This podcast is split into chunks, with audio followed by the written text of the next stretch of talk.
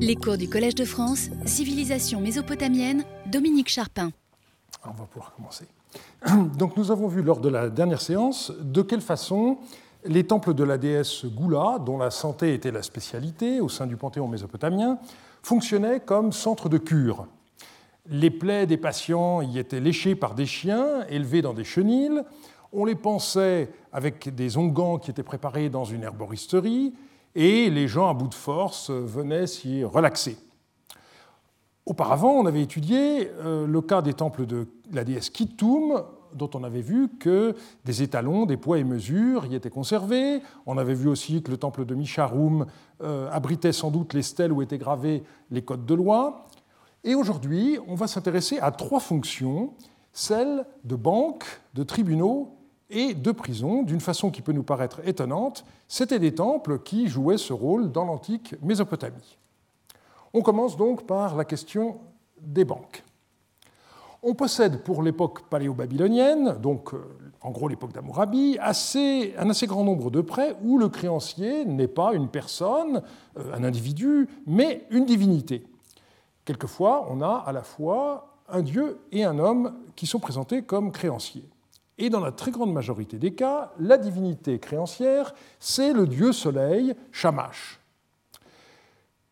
Shamash, au sein du panthéon mésopotamien, était le dieu spécialiste de la justice, j'y reviendrai dans un petit moment, et donc on s'est demandé s'il n'existait pas une sorte de lien organique entre son domaine propre et cette activité de prêteur. Il est de fait qu'on a pas mal de contrats euh, de prêts dans lesquels euh, on nous dit à propos du taux d'intérêt que ce sera l'intérêt du dieu Shamash, et ceci a certainement été un élément important dans le raisonnement consistant à attribuer donc à Shamash une activité de prêteur, d'où l'idée que les temples de ce dieu Shamash auraient fonctionné comme des sortes d'établissements bancaires, et je citerai ici euh, la sériologue américaine Rivka Harris, qui dit ceci, la prééminence de Shamash dans le rôle de créancier, et là c'est moi qui souligne, et de ce fait la prééminence de son temple dans cette fonction est significative.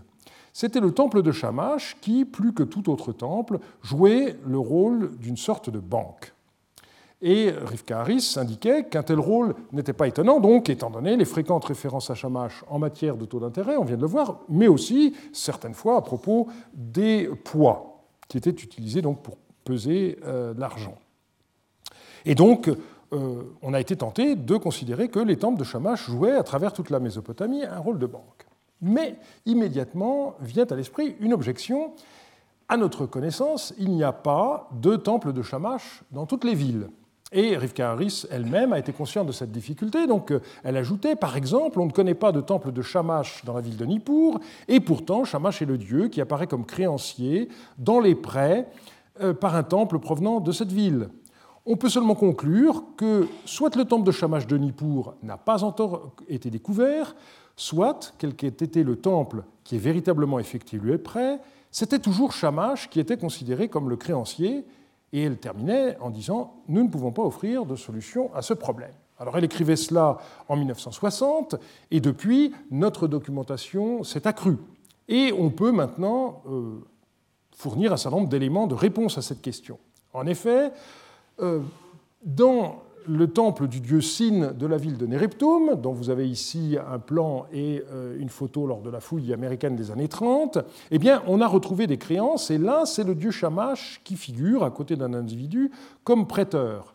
C'est d'ailleurs parce qu'on avait trouvé dans ce temple des prêts par Shamash et un individu que, dans un premier temps, on avait appelé ce le temple de Shamash. Si vous regardez en bas ici, vous voyez plan du, mur de la, ville, de la, de la grande porte qui est ici, et du temple de Shamash, ou encore temple euh, de la porte, et ils ont rajouté, quand ils ont publié l'ouvrage, Sin, parce qu'ils ont fait une mise à jour. Euh, simplement, euh, dans un premier temps, ça avait été publié comme temple de Shamash.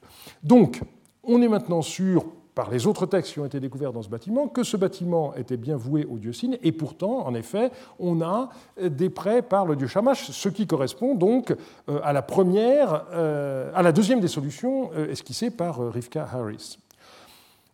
On peut citer un autre cas, alors qui est différent, c'est celui qui provient de Raradoum sur le Moyen Euphrate, dans la région du Souroum. Euh, les fouilles françaises des années 80 ont dégagé une petite ville, et vous avez ici encadré de, rouge la maison numéro 7, dans laquelle on a retrouvé euh, une cinquantaine de tablettes, dont six contrats de prêt par le dieu Shamash et un individu qui s'appelle Rish Shamash.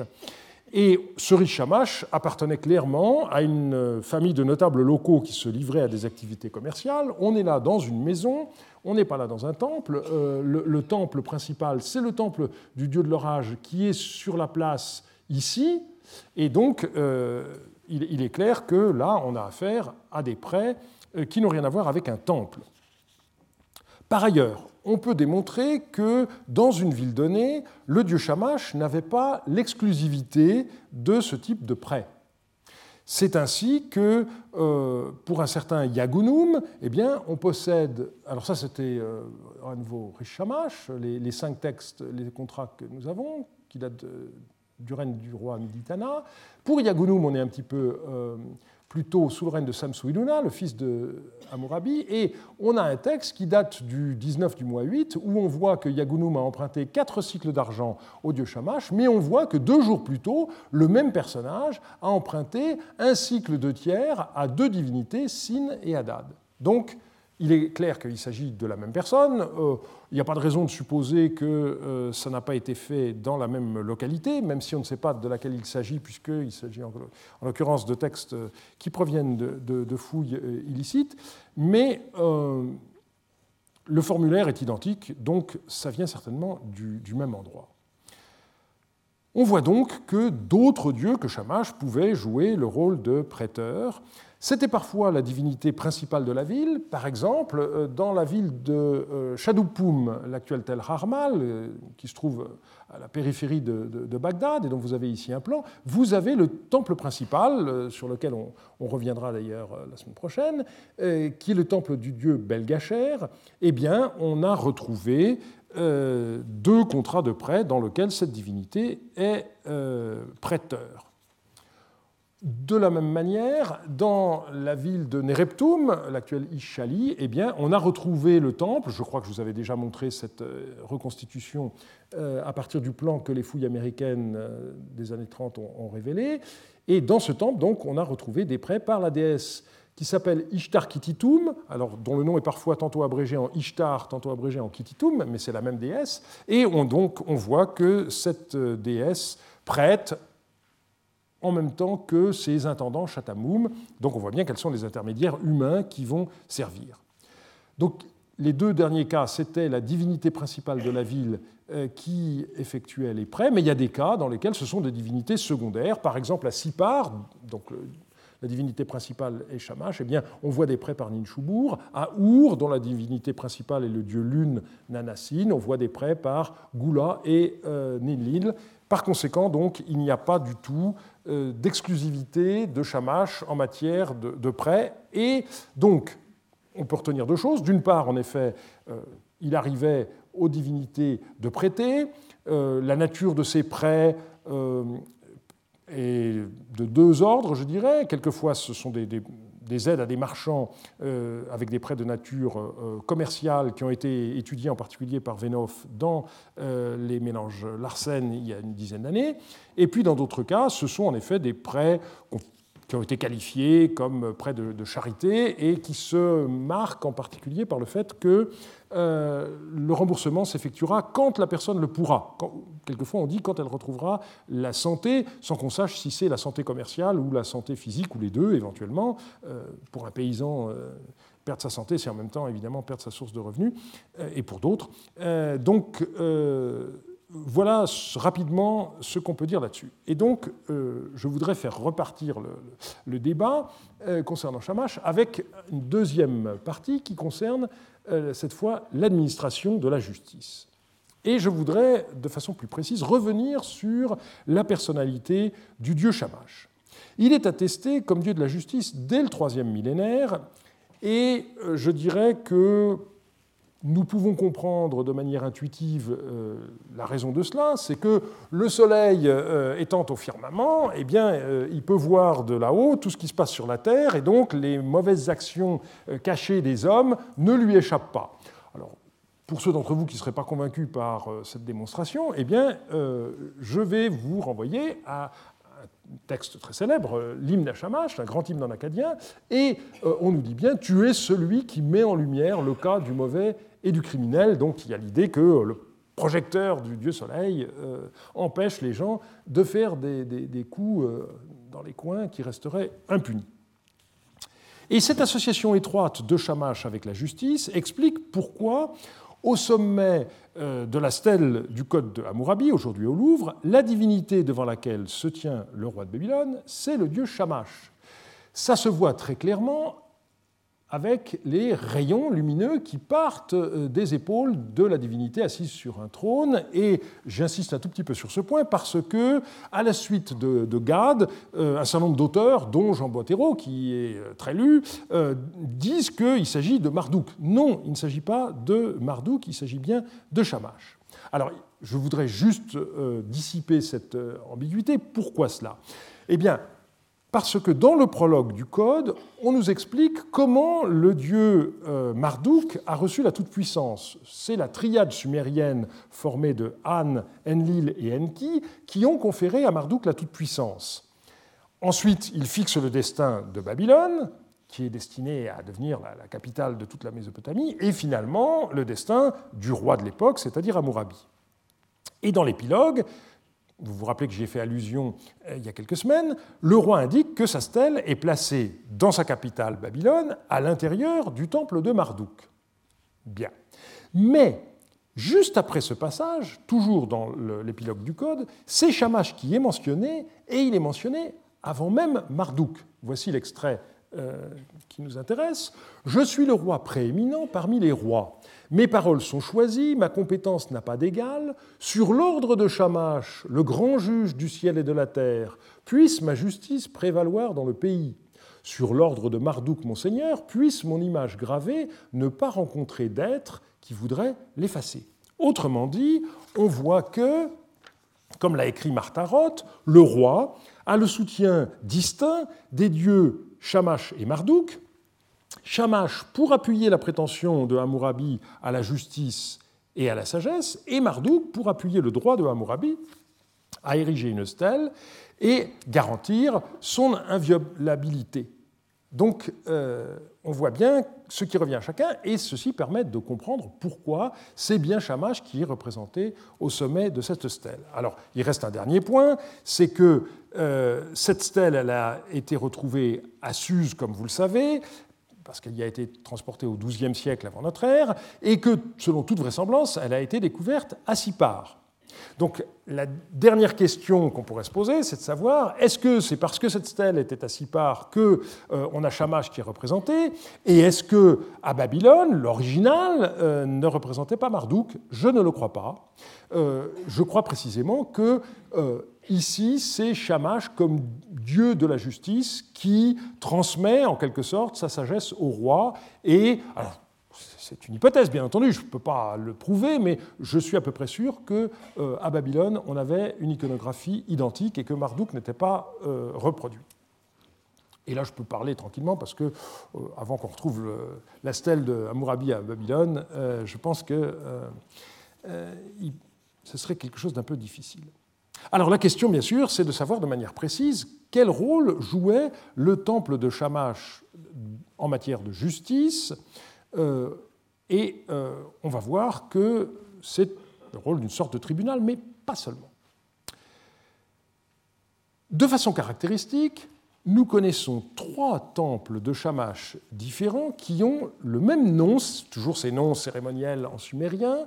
Ce nom, c'est celui de Ediku 5 Kalama, donc E2 le temple, Diku 5 du juge, Kalama du pays.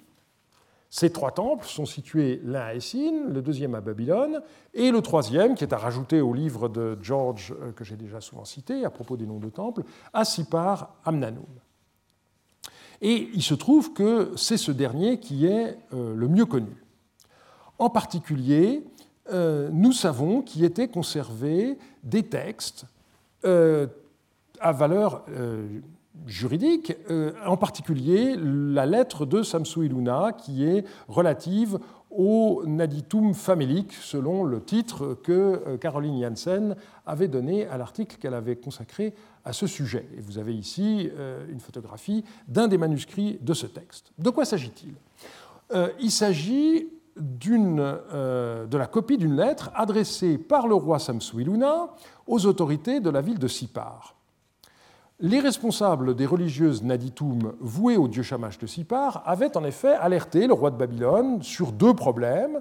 D'abord, la situation de jeunes filles que leur famille faisait entrer dans le cloître de Sipar comme religieuses Naditum, mais sans leur donner de moyens de subsistance convenables. Et donc, euh, le problème était de savoir qui devait les prendre en charge. Et la seconde question, c'était une question un peu différente, euh, la question de savoir, euh, on était face à un cas où un père était insolvable, est-ce que le créancier avait le droit de saisir les biens de sa fille religieuse Naditum donc dans la même lettre, les autorités de Sipar avaient interrogé le roi sur ces deux points et nous possédons la réponse du roi. C'est un document tout à fait remarquable à plusieurs égards. D'abord, dans la façon dont le roi répond. On lui a soumis deux cas précis, qui étaient des cas individuels avec des noms propres. Eh bien, à chaque fois, le roi répond d'une manière impersonnelle et donc généralise en quelque sorte sa réponse de façon que la réponse qu'il va donner puisse être utilisée dans d'autres cas semblables. Par exemple, si j'en reviens au deuxième cas, on aurait attendu une réponse du genre euh, le juge à Wilson n'a pas le droit de saisir l'esclave de la fille Naditum de Marchamash. Marchamash, c'était ce père débiteur insolvable. Le créancier, c'était le juge à Wilson et il voulait s'emparer d'un esclave appartenant à la. Eh bien, ce n'est pas comme cela que le roi répond. Il formule euh, de manière anonyme une règle ayant une portée générale. Et puis, par ailleurs, le roi a élargi le cas dans sa réponse, euh, alors qu'on lui posait une question uniquement sur les dettes, eh bien, euh, il répond aussi à propos du service ilcum qui pouvait être dû par le roi. Donc, euh, on, voit que le roi profite en quelque sorte de ce qu'on interroge sur des cas précis pour édicter des règles à manier de, caractère plus général.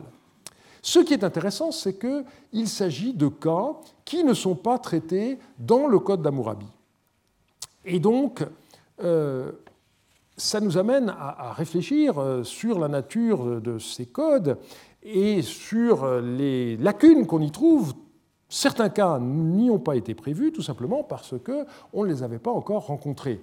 Et en l'occurrence, il est très clair que c'est en raison de la très grave crise économique qui a eu lieu pendant le règne de Samsu Iluna que même les familles des notables de Sipar ont commencé à avoir des problèmes de trésorerie et par conséquent n'ont pas été capables de, euh, d'alimenter, euh, de, continuer à alimenter leurs filles qui étaient entrées dans, dans le cloître.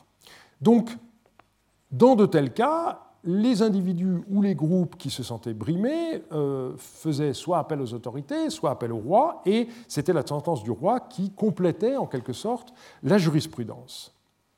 Alors, ceci pose bien entendu le problème du statut exact de euh, ce texte.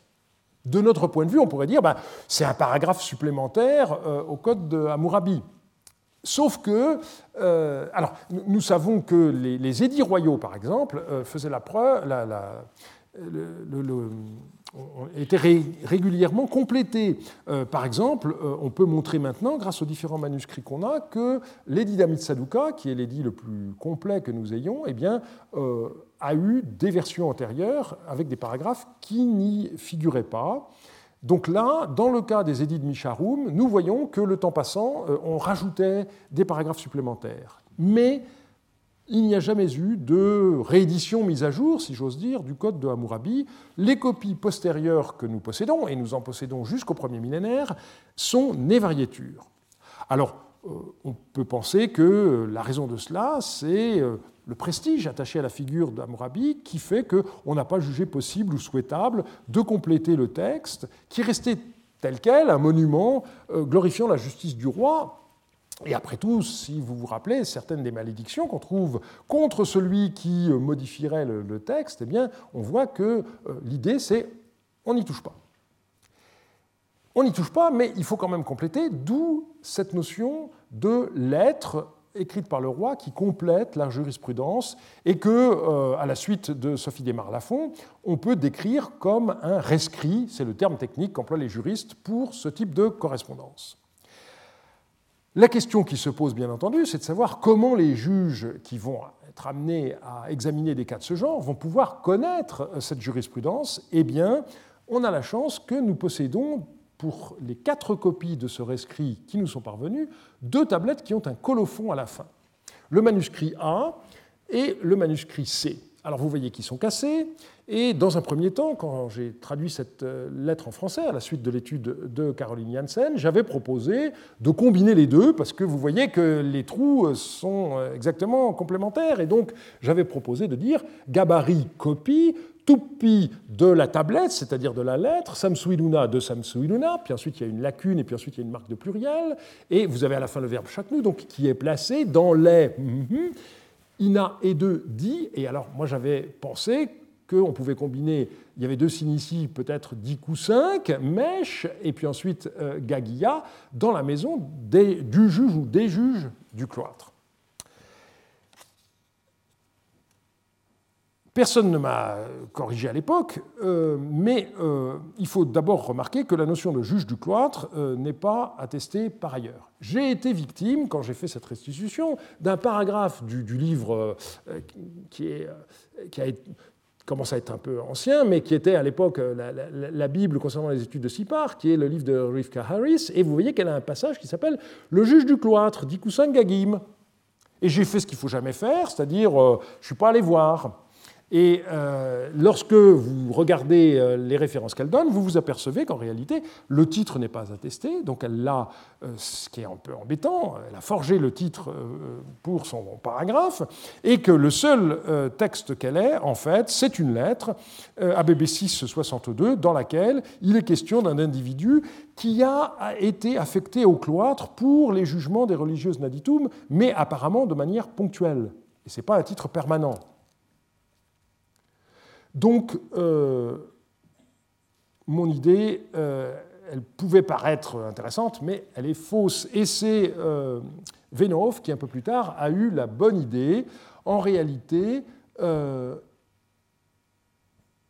il faut, il faut, il, s'est intéressé. Donc, euh, il faut considérer qu'on a deux copies différentes. Donc, il y en a une, c'est copie de la tablette, alors sans doute de Samsui Luna, pareil, hein, de la lettre de Samsui Luna, qui est placée dans le du cloître, et on garde Gaglia. Et puis, il y en a un deuxième qui est copie de la lettre de Samsui Luna, qui est placée dans les dans le Edi Kusek Kalamma. Et quand on regarde la copie, en effet, son idée de lecture est très bonne.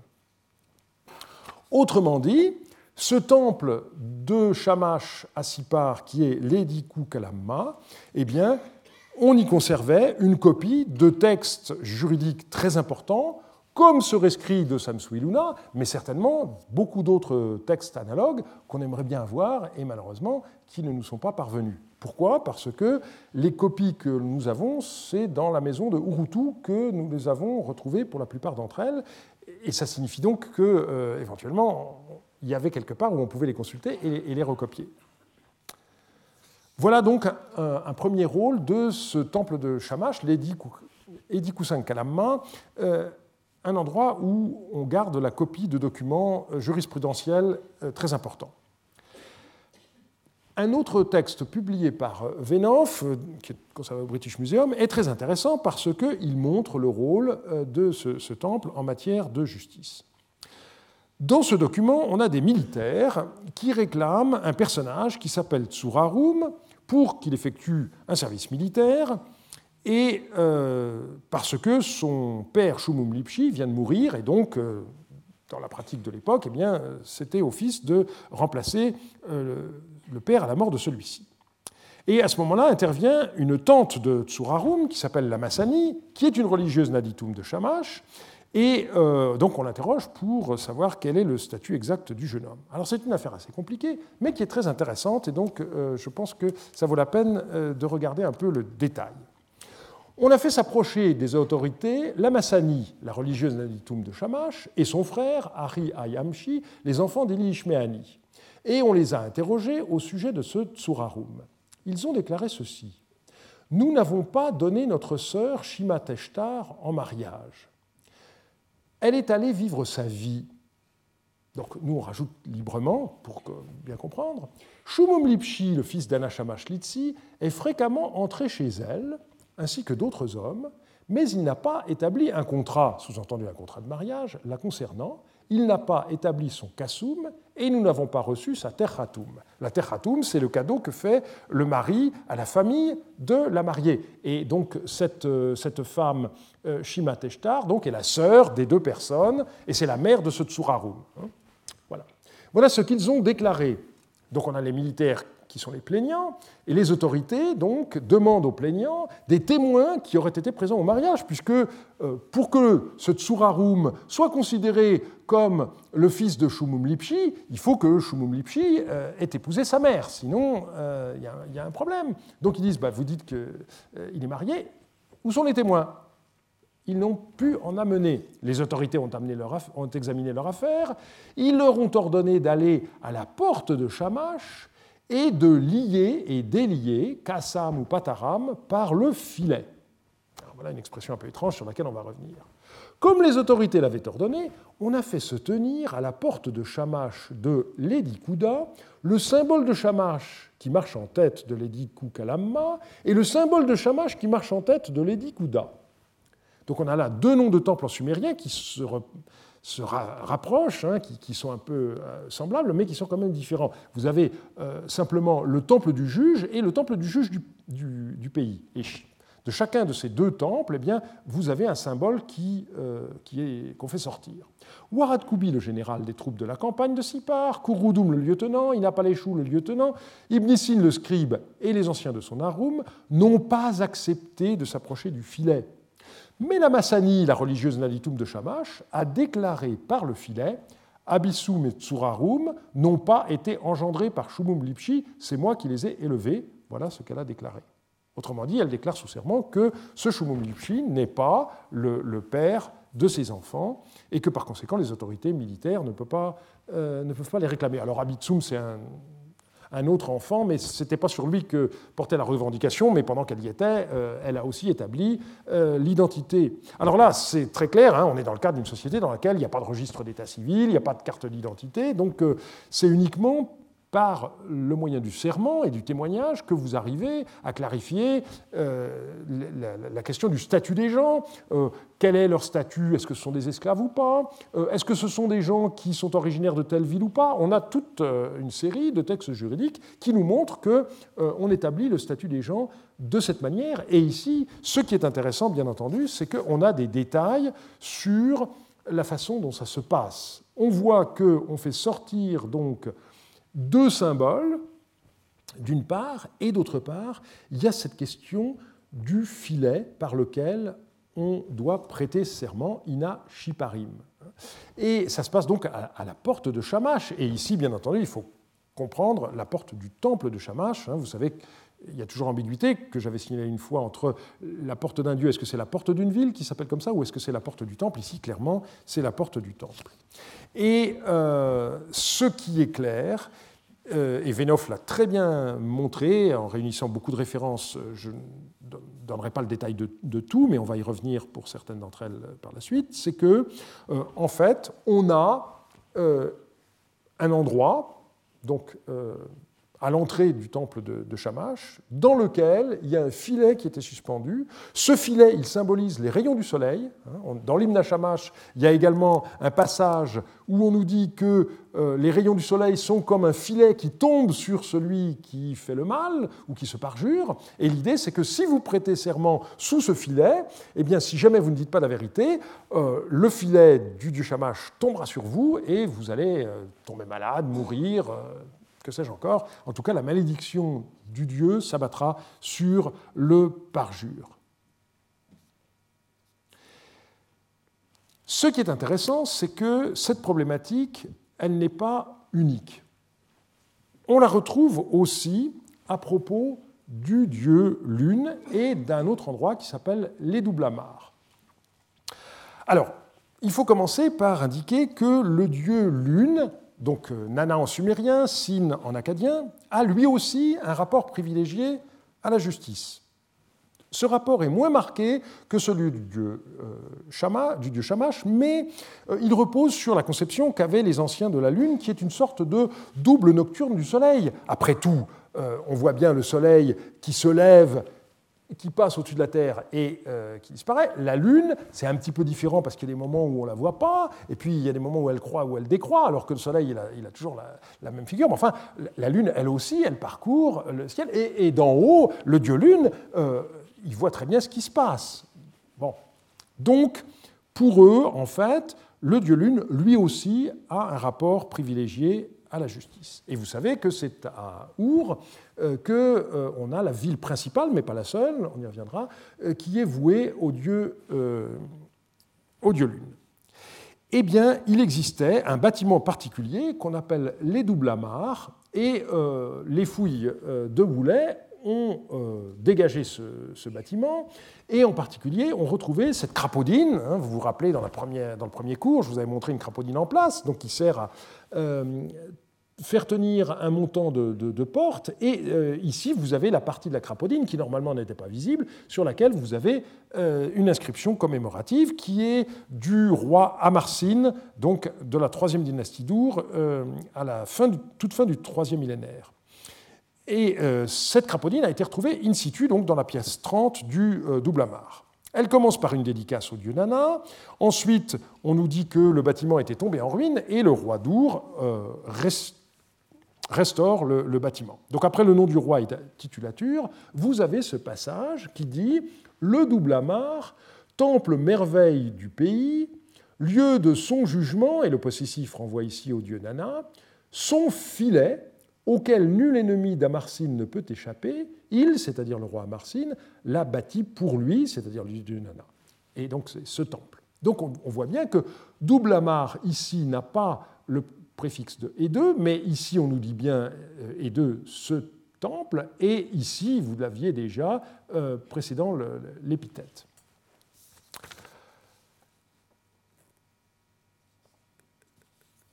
Et donc, ce qui est intéressant, c'est de voir que ici aussi, le double amarre est comparé à un filet. Pourquoi est-ce que c'est intéressant? Parce que nous avons des documents de la pratique un peu postérieurs d'époque paléo-babylonienne qui nous montrent effectivement des serments être prêtés dans le double amarre. Alors en voici un exemple euh, qui est un, vrai texte, euh, qui a été un texte d'archives, hein, qui date de l'année 35 de Rimsin. On nous dit ceci au sujet de 20 jours de la prébande du temple de Bawa et de 20 jours de la prébande du temple de Nergal à propos desquels Urningirsu avait adopté Wakarabushu, Ludingira a fait un procès au fils de Wakarabushu. Alors voyez ce qui s'est passé. Euh, Wakarabushu avait été adopté par euh, Urningirsu, et donc à la mort d'Urningirsu, eh bien, euh, Wakarabushu a reçu en héritage ses prébandes. Et ensuite, ce Wakarabushu est mort, et donc euh, vous avez ses fils qui deviennent titulaires de la prébande, et à ce moment-là se manifeste Ludingira, qui manifestement est un ayant droit de Urningirsu. Son rapport euh, familial précis n'est pas indiqué. C'est classique, on a beaucoup de procès qui euh, se font au moment où les biens sont transmis aux héritiers de celui qui a été adopté. C'est un moment de faiblesse dans la transmission des biens, et donc on a pas mal de parallèles. Qu'est-ce qu'on nous dit? Eh bien, euh, donc les serviteurs du roi et les juges leur ont rendu un verdict, et le verdict, c'est ils ont rendu la prébande, littéralement des fils de Wakarabushu, comprenez, aux fils de Wakarabushu. Et alors là, on, nous dit, n'est-ce pas, il y a un personnage qui intervient, dont le nom était Las Cassé, et Anabi quelque chose, par la hache de, et là il y avait sûrement un nom de divinité dans la cassure, dans le double amar, a juré ainsi Je jure que Urningirsu n'a pas brisé la tablette scellée de mon père et ne l'a pas renié comme fils. Donc ce Ea Nabi quelque chose, c'est un des fils de Wakarabushu, et évidemment la question est de savoir est-ce que l'adoption est restée valide jusqu'au bout, et ce serment permet de l'établir. Euh, et quand on avait un contrat d'adoption, il y avait une tablette scellée.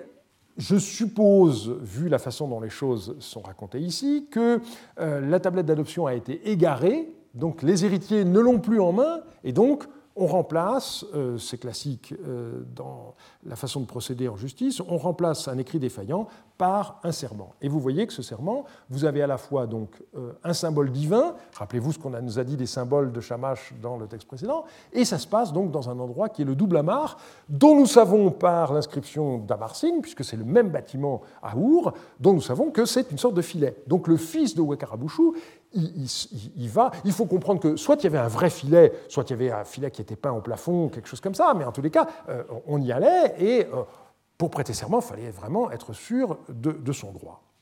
Donc là, il s'agit d'un texte euh, qui est un, texte d'archives, et puis on a aussi un texte littéraire en acadien qui est tout à fait intéressant parce que on nous décrit cette fois de manière plus littéraire la plainte d'un individu victime d'une injustice qui fait appel à euh, Nana. Euh, alors ici, on ne nous mentionne pas euh, précisément l'endroit, enfin on, mentionne trois endroits, et il y, en a un où on nous dit que ça se passe à la porte sublime, sous le symbole que tu aimes, dit-on au dieu Nana. Il est possible que ce soit une façon littéraire de désigner les doubles amars, mais malheureusement, les doubles amars n'est pas mentionné ici. Euh, et euh, ce qui est intéressant, c'est qu'on on voit qu'il euh, y a un serment qui est prêté par Elali Je ne fais pas de tort à Kuzulum, sinon, automalédiction, qu'il n'y ait pas de descendant d'Elali devant Nana et Hutu. Donc on voit hein, la nature du serment, cette fois-ci c'est l'intérêt, c'est pour ça que j'ai choisi ce texte, on, voit le terme du serment, prononcez une automalédiction, donc si je ne dis pas la vérité et être privé de descendance, c'est dramatique, euh, pour euh, les anciens mésopotamiens, c'est ce qui peut arriver de pire. Et ensuite, le texte continue, celui qui a parjuré Nana et Hutu sera rempli de lèpre, il deviendra pauvre et n'aura pas de descendants. Là, c'est manifestement la citation d'un texte. Et, le, personnage qui se plaint dit Or, Elali a juré par Nana et Hutu, mais il m'a spolié. Et ensuite, donc, on fait appel à d'autres divinités, qu'il abrate le maître des biens soit présent et que Nana et Hutu jugent mon cas, puisse-je voir la grandeur de Nana et Hutu. Donc voilà, celui qui euh, se juge victime d'un faux serment, met les dieux devant leurs responsabilités. Ce, cet Elali s'est parjuré. Comment ça se fait qu'il soit toujours en vie et en bonne santé? Comment ça se fait que ses enfants soient, là, n'est-ce pas? Euh, Alors que c'est un parjure. Donc ça, c'est le, drame, comme toujours, de, de, celui qui est victime d'une injustice. Il n'y a pas de où est la justice divine, bon sang. Hein? Et on a ce cri qui est intéressant. Et ce qui est intéressant également pour nous, c'est que cet endroit particulier, donc, qui est lié à l'administration du serment et à la, justice, eh bien, il y avait des prébendiers particuliers, des purificateurs, qui s'appellent les Goudou-4 double qui sont euh, spécifiques à, Our, qu'on ne trouve pas dans d'autres villes, et manifestement, c'était eux qui étaient chargés de faire sortir les symboles divins du, temple, n'est-ce pas, et d'organiser la cérémonie. Euh, on sait qu'avant de prêter serment, il fallait euh, se, purifier. C'était ces goudou, prébendiers Goudou 4 qui faisaient cela. Autre point intéressant, ce double amarre d'Our n'est pas unique. On en trouve un autre en Babylonie du Nord précisément dans le royaume de Damroum, c'est-à-dire dans une, ville dans laquelle la divinité principale est également le dieu Nana euh, Sin.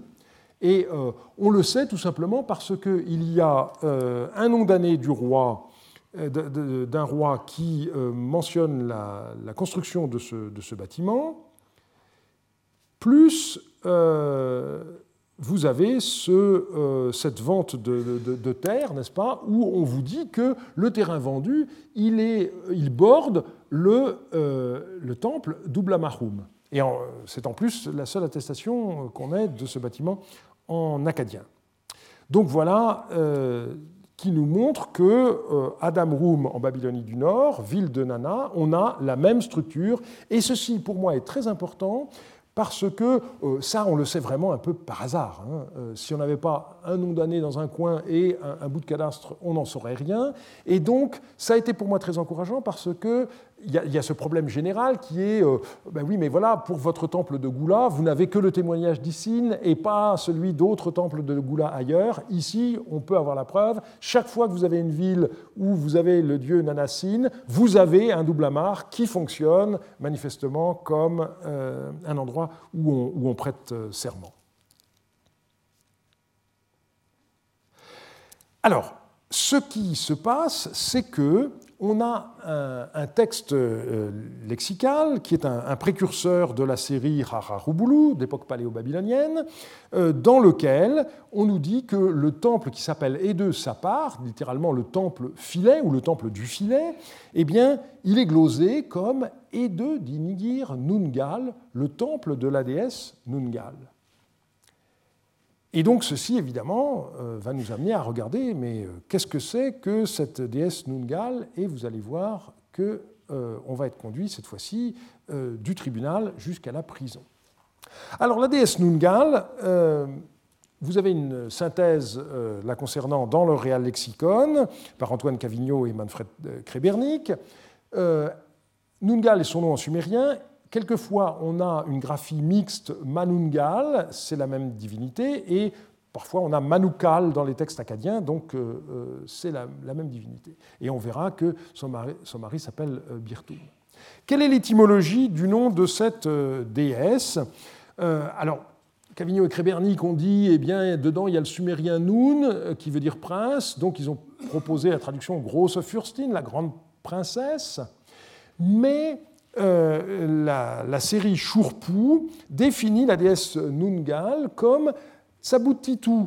Et Tsabutitu, c'est la gardienne de prison. Et par ailleurs, euh, on a un autre texte, une des séries An Anum, qui nous donne l'équivalence Nungal égale Manugal, donc euh, le nom acadien de la déesse, Tsibiti, de la prison. Et la prison de Sibitum a comme équivalent sumérien Ennun ou bien Ennuun.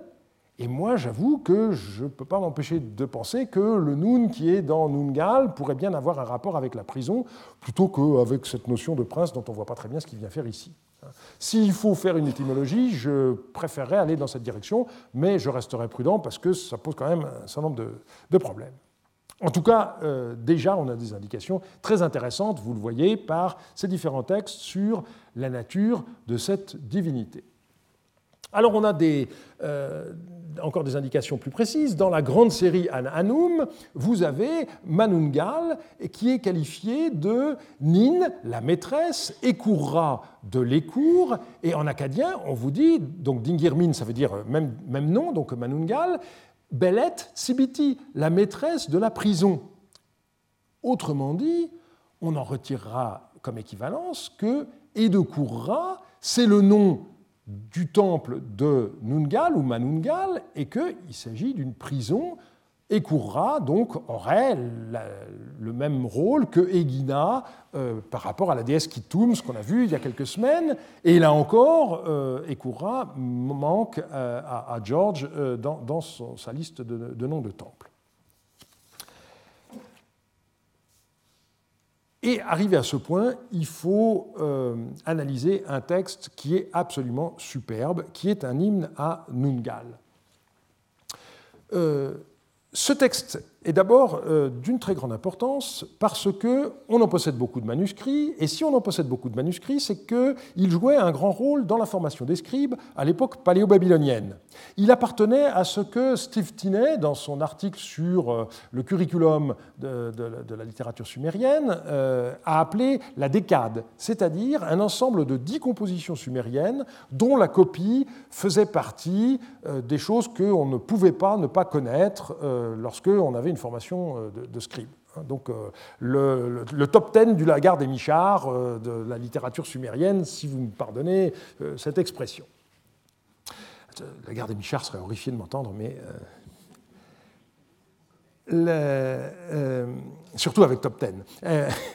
donc, c'est pour nous très important parce que l'avantage de cette situation, c'est qu'on a un grand nombre de manuscrits, ça nous donne un texte qui est maintenant pratiquement complet, et ça nous donne aussi un certain nombre de variantes qui, dans certains cas, sont très intéressantes, et ces variantes, elles ont notamment été étudiées de manière systématique par Paul Denero dans sa thèse. En ce qui concerne... Alors, euh, un dernier point, cet hymne à Nungal, il est décrit, comme toutes les œuvres de la littérature mésopotamienne, par les premiers mots, l'incipit. Hein. donc en sumérien, c'est et deux ou quatre rouches anki. Vous savez que cette façon de désigner les œuvres, non pas par un titre, mais par leur début, ce qui est la façon de faire de la Bible hébraïque, continue de nos jours encore dans un endroit qui est le Vatican, puisque les encycliques pontificales sont toujours décrites par leurs premiers, euh, mots. C'est une euh, tradition qui remonte en droite ligne euh, de, à Sumer.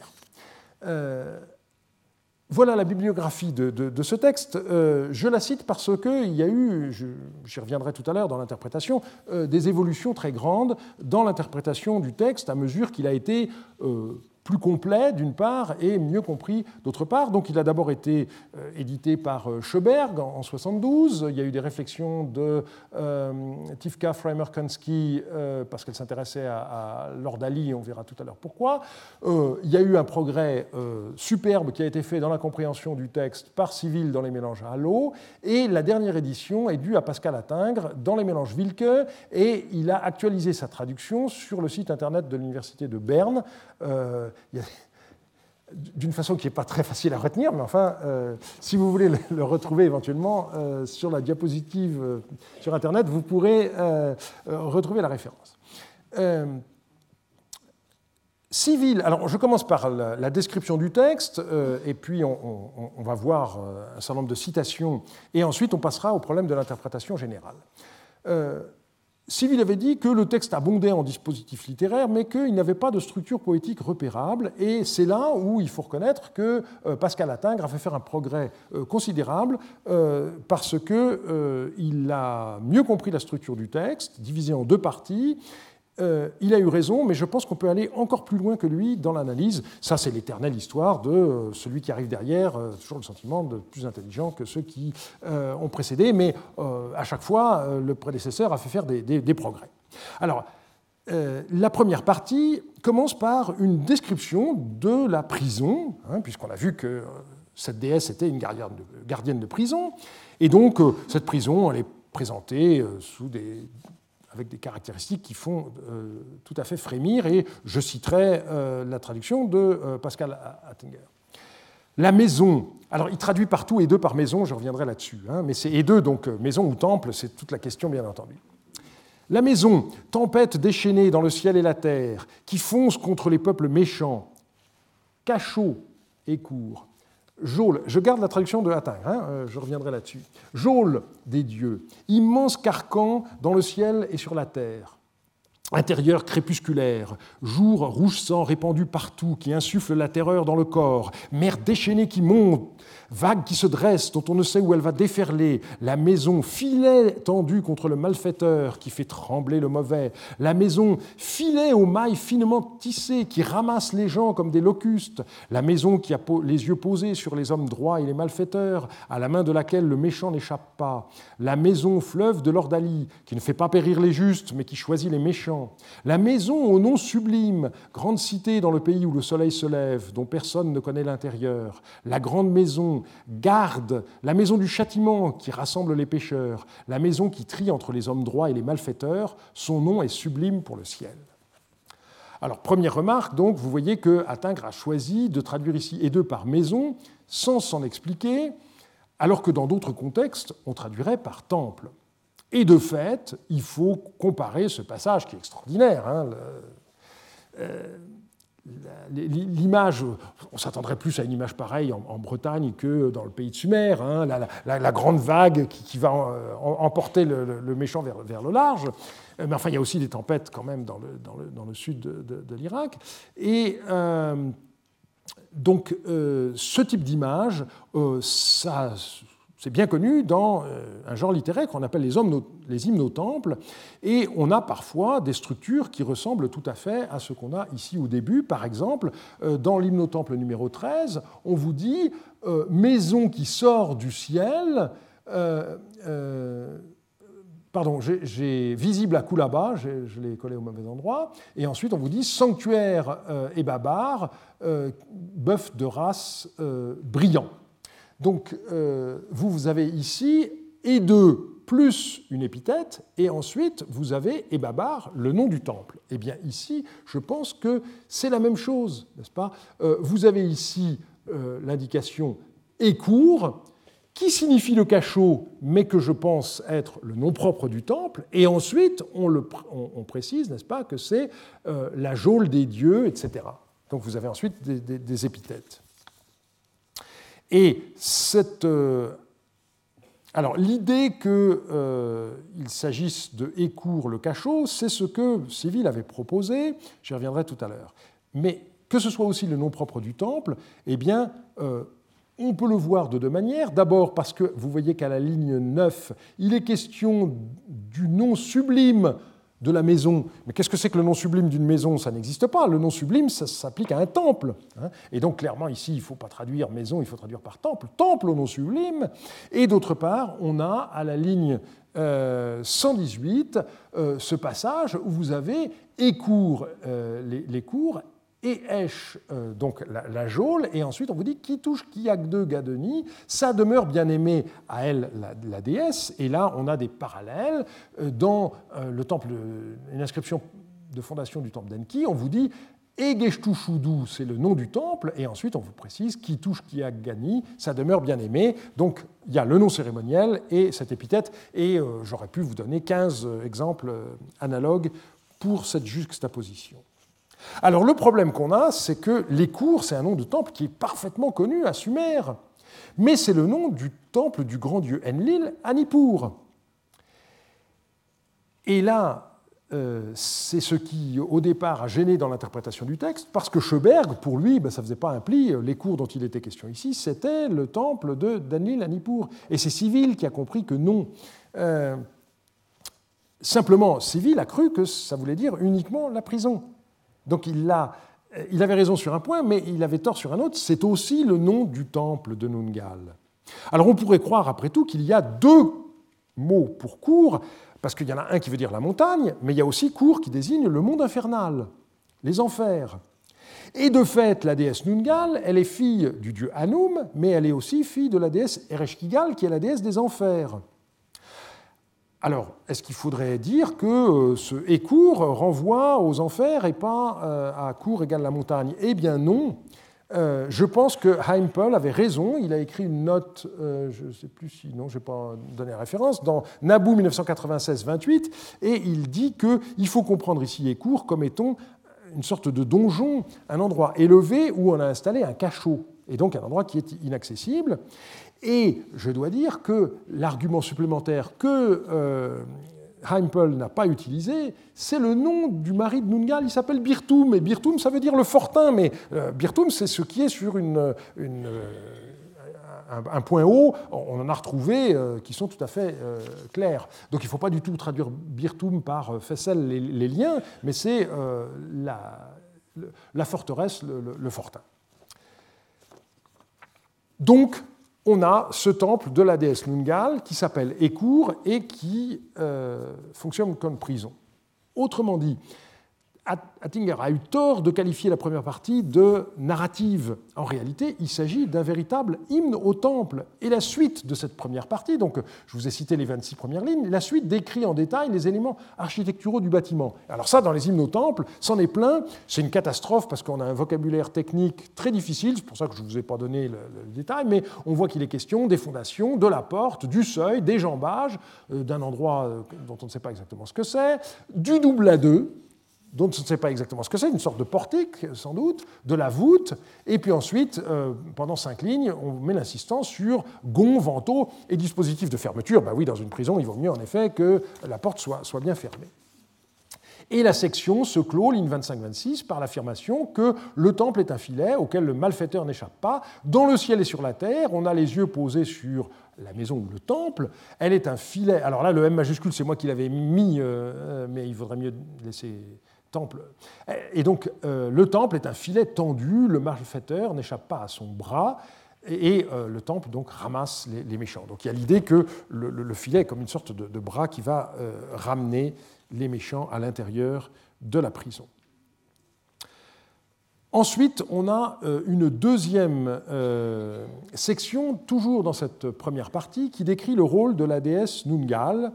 Euh, on nous dit qu'elle siège sur un trône et que le méchant ne peut pas lui échapper. Donc on nous montre comment il est saisi, introduit au cœur de la prison, coupé du monde extérieur. On décrit la vie dans la prison, solitude, hostilité, mais aussi possibilité de renaissance pour l'homme droit, j'y reviendrai.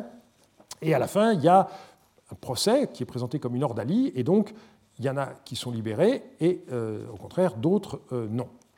Et puis la deuxième partie du texte, c'est euh, tout à fait différent, c'est un hymne d'auto-louange prononcé par la déesse Nungal elle-même. Alors on a deux lignes d'introduction, puis l'hymne en lui-même, et pour finir, une, sorte de doxologie. Alors dans la première partie de l'hymne, euh, la, déesse décrit euh, ses rapports avec différents dieux, donc son père Anoum, son beau-père Enlil, sa mère Ereshkigal, etc. Et puis les lignes 75 à 99 développent le thème de la compassion. Alors ça peut nous paraître un peu curieux à propos d'une prison, mais c'est pourtant comme ça que les choses sont présentées. On nous dit que en fait la prison est une chance de salut, de rachat. Et vous avez par exemple ce passage. La déesse, donc elle parle d'elle-même à la première personne cette fois. Les tablettes de la vie sont dans ma main, j'y inscris les hommes droits. Les malfaiteurs n'échappent pas à ma main, je connais leurs actions. Et un peu plus loin, mon temple est bâti sur la pitié, je suis une maîtresse qui sauve les gens. Donc voilà la, conception de la justice qui apparaît dans euh, cet hymne qui est tout à fait euh, intéressant. La suite de, l'hymne présente les auxiliaires de la déesse avec son époux Birtoum, et puis euh, alors les, gens qui sont à la, porte, donc les, les et puis ensuite toute une série d'autres personnages. Je ne rentre pas dans ces détails-là. Ensuite, on voit que la, donc la prison est présentée comme une sorte de lieu qui fait peur, mais en même temps comme l'occasion d'une renaissance pour l'homme juste. Et euh, à la fin, Nungal dit qu'elle espère, avoir des louanges, euh, et euh, le texte se conclut. Alors, la question de l'interprétation du texte, donc, dans un premier temps, Schoberg avait cru que c'était une prison qui était à l'intérieur du complexe du temple d'Enlil à Nippur. Par la suite, Civil a montré que Écourt, c'était la, prison, que ça n'avait rien à voir donc avec le, le temple d'Enlil à. Mais du coup, Civil euh, a eu une autre idée qui est euh, sans doute juste en partie et euh, sans doute à revoir. Alors, selon lui, le texte a été composé par un scribe qui aurait été accusé d'un crime capital, et avant que le verdict ne soit rendu, dans l'espoir de voir une éventuelle peine de mort commuée en peine de prison, il chante la louange de la déesse Nungal, de sa prison et de la réhabilitation qu'elle procure. Alors cette interprétation, elle repose notamment sur euh, la ligne 111, alors, euh, qui est ici. Euh, il est question de celui qui a été sauvé par son séjour en prison. On nous dit qu'il a été poli comme un bel argent, et la déesse ajoute Puisse cet homme chanter mes louanges et dire ma grandeur. Donc, d'après Civil, en quelque sorte, l'auteur du texte se serait ici mis en scène. C'est possible, mais je dirais que ce n'est pas ça qui m'intéresse le plus. Alors, là où je ne suis pas d'accord avec Civil, c'est qu'il a interprété le texte comme métaphorique et il a considéré qu'on avait affaire à une prison annexe d'un palais. Il dit tout ceci de plus se situe à côté du palais royal, ligne 95, et parle euh, pour une prison comme annexe du palais plutôt que d'un temple, parce qu'il réagissait par rapport à euh, annexe de l'écour de Enlil à Nippur. Alors, il est vrai que ligne 32, le bâtiment est décrit comme Edegal, mais à la ligne 95, il n'est pas question du palais, il est question de et de. Alors, euh, je crois que la 95, non, j'ai oublié de la mettre ici, peu importe. Euh, il y a et de terme dont Hallo a montré qu'il désignait aussi une prison. Et donc, il est clair qu'il faut prendre le texte au pied de la lettre. Le temple de Nungal était bel et bien une prison. Et il s'agit bien d'un temple, il ne s'agit pas d'une annexe à un palais. Alors, si on combine les informations de cet hymne avec ce qu'on a vu précédemment à propos de Shamash à Sipar, on aboutit à cette conclusion que le temple de Shamash servait en quelque sorte de tribunal et qu'il y avait une sorte d'annexe qui était une chapelle à Nungal, qui était en fait une, prison. Et cette association, on peut la voir dans des textes de la pratique, Et j'en ai publié un, et au moment où je l'ai publié, je n'ai pas du tout compris l'intérêt du texte dans cette perspective. Après, je m'intéressais à tout à fait autre chose, et euh, ça m'avait paru bizarre, mais euh, euh, voilà, je me suis relu avec amusement parce que j'ai glissé sur ce problème-là. Il est question d'une prébande, et on nous dit c'est une prébande de lamentateurs, Isik Kalutim, du temple de Shamash, de la porte de Manungal, du temple d'Ishtar et des divers dieux de Sipar Yahurum. Et euh, en fait, eh l'hymne d'Anungal permet de comprendre pourquoi il y a cette prébande de lamentateurs qui est associée au temple de Shamash et à la porte de Nungal. Le texte nous dit en effet L'intérieur de la maison est plein de larmes et de pleurs versés dans les plaintes. Ces briques broient l'homme mauvais mais font renaître l'homme droit. Les, le cœur irrité vivant là-bas passe les jours dans les larmes et les pleurs. Alors je me suis amusé avec une citation de Cervantes. Euh, je sais aussi qu'il y a de nos jours euh, des tentatives euh, dans les prisons d'introduire la musique pour essayer de faire que il y ait moins de, de, révoltes dans, les prisons.